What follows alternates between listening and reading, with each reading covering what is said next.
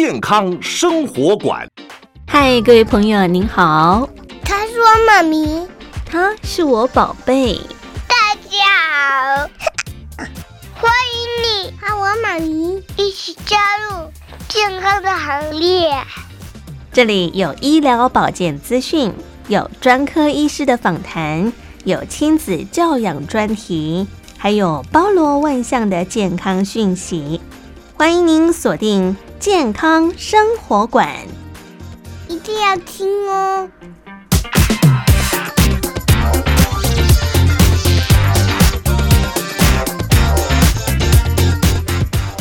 嗨，各位亲爱的朋友，您好，我是佑佳，欢迎您收听健康生活馆，呵护您健康每一天。我们在今天节目当中要跟听众朋友一块来关切的是干眼症。哇，时下有干眼症的族群真的是非常非常之多啊！不管是三 C 使用过度，再加上可能待在冷气房里头，内外在的因素都可能会诱发干眼症的问题。亲爱的朋友，您有这方面的困扰吗？欢迎您锁定我们今天的节目。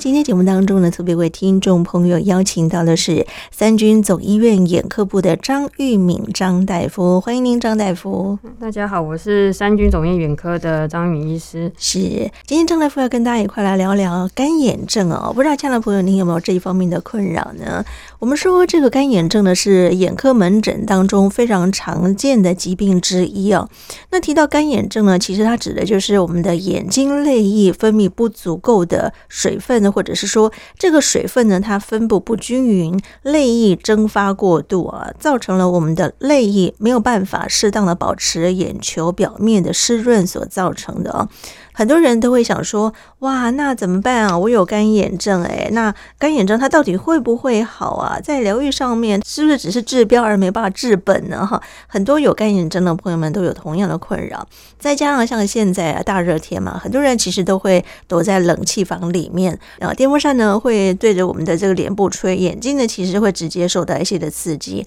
甚或呢是一些外在环境都可能会诱发这样的因子啊。那所以到底我们该怎么样来看待干眼症这件事情呢？是不是我们首先请我们张大夫先跟大家定义一下干眼症呢？干眼症的话，我们眼球表面就是有一层泪水来帮助我们润滑眼球，然后维持眼睛的健康舒适。嗯，那泪水中其实也有很多的抗菌成分，那也可以让我们眼球表面抵抗一些细菌，而且。里面也有很多的生长因子，可以帮助角膜角膜上皮的一个生长跟修复。嗯，所以就像您刚刚讲，如果泪水制造太少，或泪水蒸发过快，或者是呢，因为眼球表面变得比较粗糙，然后使得泪水没有办法均匀的分布在上面，都会造成眼表润滑不足，造成我们角膜啊及结膜眼球表面它的一个表皮细胞就会干燥剥落，然后甚至发炎。嗯然后这样的状况就叫做干眼症。是，目前有干眼症的盛行率大概来到百分之多少呢？嗯，目前的话，台湾的干眼症的盛行率大概有七到三十 percent，可以可以发现它的 range 非常的广。原因就是因为它可能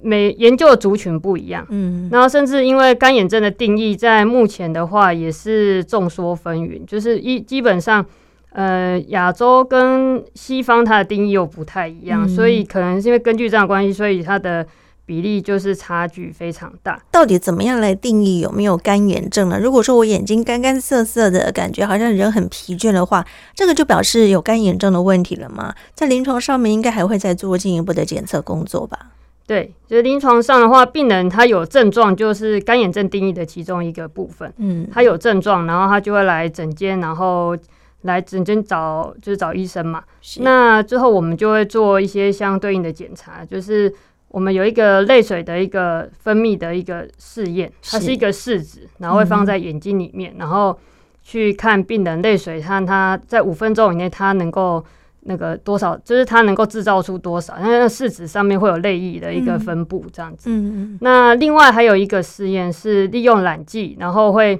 滴到病人的眼球表面，然后我们会用仪器去看那泪水，请病人眨眼睛，然后看他泪水蒸发的速度，我们也会去算。对，一般来说，小于十秒就可能有轻微的干眼症的一个状况。哦，对，其实我有一段时间发现眼睛好干涩哦，然后明明没有很疲倦，可是眼睛干涩，你就会一直觉得整个人很疲累的感觉啊。对然后去做了检测之后呢，也就是刚刚我们的张大夫所提到那个试纸啊，去做一个检测之后呢，医生告知说，哎，其实也还好，还有一点点湿润度，不至于干到就是没有办法承受哈，所以我就回家了。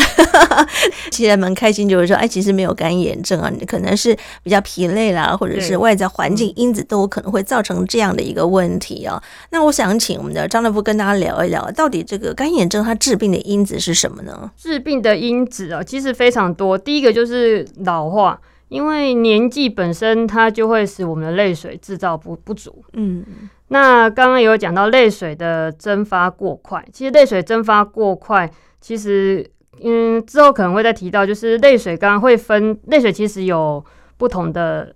不同的成分在里面。那其中一个成分是油脂的成分，嗯，那这跟呃年纪老化也有关系，因为年纪老化的话，那个油分泌油脂那个腺体，它也会比较容易发炎啊、萎缩等等，所以。嗯这这两个状况都会，这都是都会因为老化的关系，然后影响到干眼症的产生。另外还有就是有一些自体免疫疾病的病人，嗯，像本有些病人有干燥症，或者是红斑性狼疮啊、类类风湿性关节炎等等，这些有自体免疫疾病的病人，他还会诱发整个身体的一个免疫反应，嗯，那眼球表面就会发炎，那发炎它也会使泪液制造不足。对，那还有另外就是像。可能病人他眼球，比方刚刚有提到，眼球表面如果他有一些不平整的部分，他是泪水就不能留在眼球表面嘛？所以有些病人可能可能他有一些可能曾经手术啊，角膜上有一些疤痕啊，造成角膜不平整啊，亦或是我们常常讲的眼翳啊，就是呃眼睛上有一有一层有一层像漏色的东西，嗯，那也会影响到泪水的均匀分布啊，这等等都会使我们的。呃，病人产生干眼症的一个状况哦，所以刚刚我们的张大夫提到了，其实干眼症的原因有非常多种，包含外在环境因素有可能，对不对哈？比方说，哎，有些人家里面一直开着除湿机，或者是冷气哈、电风扇啊，这些太干燥的环境，其实对眼睛来讲，它没有办法能够分泌足够的一个水分，让我们的眼球有一个湿润度的时候呢，也会让当事人觉得非常的不舒服。对对，所以这些都是原因啊。刚刚您有提到了一个我们的水液层。层的泪腺泪液分泌不足啊，这其实是最常见的干眼症的原因之一嘛。再加上刚您有提到一个油脂层分泌不足啦，我们的粘液素层分泌不足，泪液过度的蒸发，这些都是诱发的因子。还有，其实很多人其实专心开车哈，一直盯着电视看啊，打电脑，减少眨眼睛的次数，长时间在冷气房里面工作，这些呢其实都是。还有像现在呢，其实户外啊，强风啦，或者是燥热啊，这些工作的环境。都可能会诱发这些因子，还有像比方说，呃，一些什么买害的问题啦，哈，烟雾，像最近大家就是在中元节拜拜嘛，对 这个烟雾有可能会有影响嘛，对嗯，好，所以这些呢都有可能是会诱发的因子啊。您到诊间去给医生做检查的时候呢，不妨把这个内外在的因子都跟医生做一些的表述，让医生帮忙您来做一些评估的工作，看看您到底是内因性还是外因性的因子所导致的啊。所以我们刚刚说呢，在台湾啊，大概是。是盛行率来到百分之七到三十这么多哈。那当然，我们说干眼症除了老年人之外，像现在年龄层也逐渐在往下掉了哈。很多的小朋友其实三 C 每天呢都是机不离手，不要说小朋友，大大人成年人也都是一样哦。所以是不是也因为这一波这个三 C 朝科技研发的进步，有这个干眼症的族群是不是也逐年在往上攀升呢？说年轻干眼症的族群呢，比例的确是升高，大概。其实大概就是二十二十，就是大学生、高中生到大学生这些，就是病人比较容易会来眼科，就是眼科诊间，然后有一些干眼症的问题啦。嗯，而且再加上他们可能年轻人很很喜欢戴隐形眼镜。嗯，那隐形眼镜戴的时候，因为虽然坊间都会强调说它有高透氧率啊、高保湿啊、高含水，可是其实隐形眼镜其实最好的话，它能够是佩戴的时间大概只有八小时，可是大部分的人都会佩戴超过。那其实佩戴超过的话，我们角膜就没办法呼吸，对，就没办法呼吸，它就会缺氧。嗯、那这样的状况之下，然后泪泪水就分泌不足，分泌不足，然后也没办法交换，然后就会有。就越来越严重的干眼症的一个状况哦，你看像现在很多年轻的孩子都有近视的问题啊。如果呢不想架着一副眼镜在脸上的话呢，很多爱美的族群都会把眼镜摘掉啊，选择用隐形眼镜，不管是日抛或者是说短暂性的去戴一下。可是如果说你一个清洁不干净，你一个可能你在装卸的过程当中没有注意到，也可能会伤害到角膜嘛，对不对哈？对，会。对，然后再一个呢，就是如果说你没有呃定期的把它摘下来，长期佩戴的时候呢，对我们的眼睛，比方说我们在泪水分泌的过程当中，也会造成一些些的影响，所以这些都是外在的因子所导致的一个情形哦。亲爱的朋友，不妨可以评估一下您的干眼症到底是什么样的因子所导致的哦。不过我们刚刚所提到，像现在呢，因为小朋友嘛接触到这个三 C 的产品居多哈，所以我们在眼科医学会呢也调查，大概是十到十九岁的年轻族群干眼症的患者，最近这些年不断的在往上攀升哈，所以这也是要值得家长来特别留心。跟注意的地方嘛，对，只是因为这些病人通常都是意外发现，因为通常年轻人他主观的症状比较不会像大人这么明显说不舒服，常常可能就是刚好来做视力检查。然后有看到，就是可能有一些病人，就是小朋友有一些干眼的症状这样子。嗯、好，所以我们刚刚说啊，呃，我们的眼球里面呢有油脂层、有水液层、有粘液素层啊，是不是？我们借这个机会呢，请我们的张大夫跟大家解说一下我们的眼球、我们的泪液的构造、它的功能以及它所组成的一个结构，好吗？好，就是泪液的话，主要就是分，刚刚有前面提到，主要分为三层。那最表面是油脂层，那中间是呃就是我们的水液层，那最内层是黏液层。当然，嗯，也有研究认为说这三层其实并没有是混合均匀的，就是各有各的说法。那主要成分就是这三种。嗯，那油脂层主要就是我们睫毛旁边会有一些有分泌油脂的腺体，以及眼睑板有一个睑板腺呃的一个麦视线所分泌的。那它通常就是在我们眨眼的时候，那个油脂，原来油脂那个腺体就会分泌出油脂出来，然后就可以防止我们的水液层蒸发太快，而且它也可以增加表面张力，维持泪液层的稳定性。然后另外呢，水液层就是刚刚讲，它主要就是我们的泪腺、副泪腺所分泌的，它就主要就是提供我们角膜上皮细胞的一个养分。嗯，那它也可以，它里面也有一些有一些成分可以防止感染的物质。进入到我们的眼球表面，那同时它也是提供一个平滑的光学表面，让我们的视力可以维持一个清晰的一个感觉。嗯，那另外呢，就是我们的黏液层，就是主要是我们一个结膜的一个杯状细胞所分泌的，它主要就是让我们的前就是泪液的其他层，它可以和我们角角膜和结膜的上皮直接去做接触，然后有一个润滑的作用，可以让我们的角膜上皮细胞就是由它的有一个。厌水性变成一个亲水性的一个状态，然后提供我们泪水可以润滑在我们的眼球表面。那这三个物质呢，就是必须分泌充足，那就是就就像刚才讲，借由眨眼的动作，然后可以平均分布在我们眼球表面，然后使我们的眼睛呢就可以。很清楚的看到东西。好，所以这是我们泪液的构造跟整个的功能，也让大家来听听看，做个了解。我相信对有一些干眼症的朋友来讲啊，其实他真的是生活当中产生很大的一些不舒适，跟可能会觉得精神不济啊。所以在临床上面，到底会有些什么样的一些表征出来呢？哦，其实干眼症病人的症状非常多种。就是每个人的感觉感觉不一样，所以最常来当然是讲说是很干涩啊，然后有异物感，一直觉得有眼睛里面有东西。嗯，那通常来其实根本没有东西在里面。然后另外就是他会觉得有灼热的感觉，然后一直很畏光。嗯，然后视力的话不会是不是一直模糊，而是会一阵一阵的，就是一种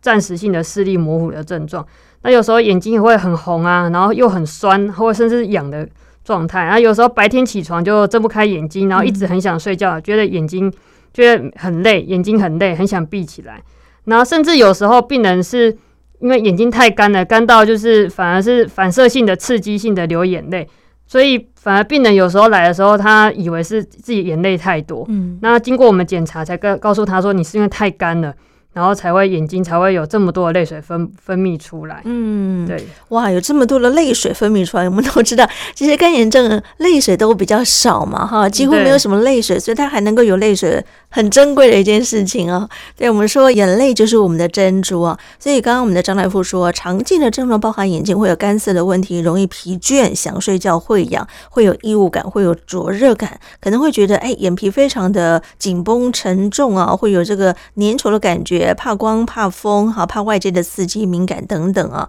所以呢，干眼症患者啊，初期只是会觉得，哎，眼睛干干涩涩的啊，他想说，哎，那是不是我眼睛休息一下，是不是就好了？然后点点药水，是不是就可以舒缓了？但是呢，随着这个严重程度逐渐的增高啊，这个噩梦就来了。很多人在点这个眼药水的时候呢，就越点越多哈，效果当然是越点越差了哈。甚至呢，医生建议他说，哎，是不是可以用手术鼻泪管栓塞？Bye. 是不是可以改善这样的一个问题？但是没想到这个症状呢，却一直持续的恶化。那有一些患者呢，他没有办法睁开眼睛看东西，整天呢这个眼睛红红的，更不要说呢骑车吹到风啊，这个眼睛简直是万箭穿心一样这样的一个痛苦哦。那很多人其实都会去选择点一些人工泪液来控制干眼症的问题。有些人呢也会觉得说，哎，这个干眼症啊，点一点是不是只是应付控制他紧急症状的一个权宜之计而已啊？他没有办法。治根哈，所以很多的朋友们呢，呃，应该都有这方面的困扰。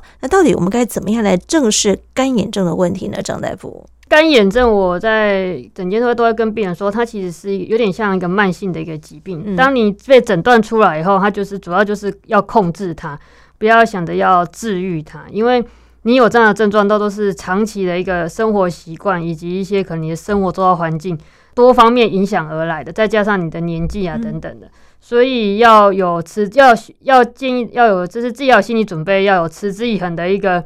呃改善自己的一个生活习惯，然后持续的呃遵照医生的一个指用药指示啊，然后去做去做治疗。听您这么说，好像没有办法治愈哦，只能够控制而已，欸、是吗？对，其对，其实。所有治愈就是说，它可以，例如病人他用药水的频率可以下降。嗯，那这也这虽然不是说完全的治愈，可是对病人来说，它就变成嗯，人工泪就可以像日日常的一个保养一样，病人大部分来说是可以接受了。因为一开始病很严重，都是几乎二十四小时是很长要一直点药水，可是到后面他可以一天可能只点到四次，甚至两次。甚至不舒服的时候再点，它其实对他来说也是进步非常多了。是，所以我们提到人工泪液啊，像坊间有很多各式各样不同的品牌啊，我们是不是建议大家在选择人工泪液的时候呢，尽量选择不含防腐剂的，对眼睛比较不会有直接的伤害？呃，对，不含防腐剂，当然是因为它使用的频率可以提高，可以，